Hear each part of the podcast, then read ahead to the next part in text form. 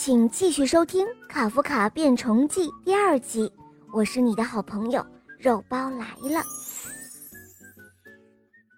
卡夫卡举起一只虫脚挥了挥，他说：“哦，爸爸，可是我真的是一只虫子，您没有看见吗？哦，我们现在该怎么办？”妈妈一边看着报纸一边说：“嗯，你一直都是我们家的小麻烦虫。”妹妹凯特琳皱了皱鼻子说：“嗯，你昨天还说要当宇航员呢。”她说着，从卡夫卡的盘子里拿走了一片熏肉，还问他：“虫子喜欢吃熏肉吗？”“哦，您知道怎么让我变回去吗？”卡夫卡问妈妈。“您小的时候遇到过这种事情吗？”他又问爸爸。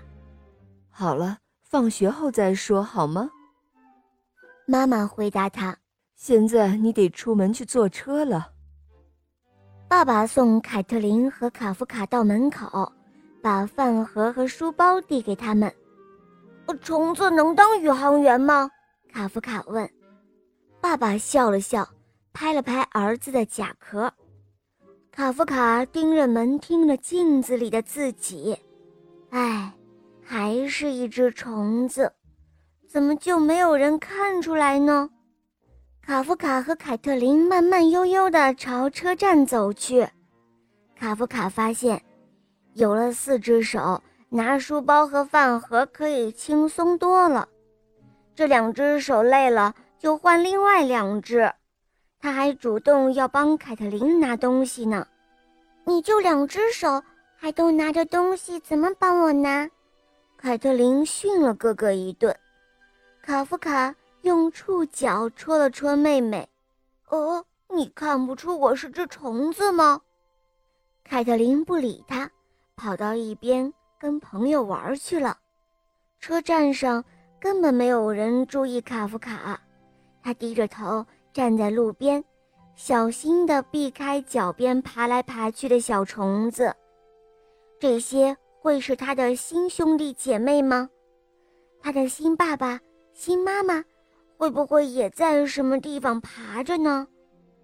上了校车，卡夫卡顺着过道往里走，来到他最好的朋友迈克尔身边，看到卡夫卡的饭盒被一只大甲虫提着，卡夫卡的书包也背在大甲虫厚厚的壳上。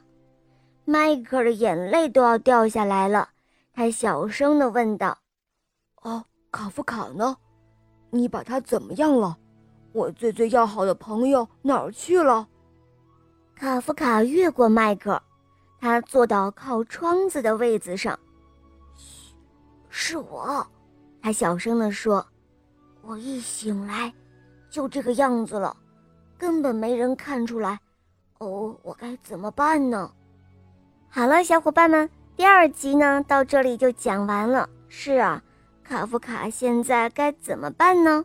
赶快在评论中告诉我哦，也来给卡夫卡出出主意吧。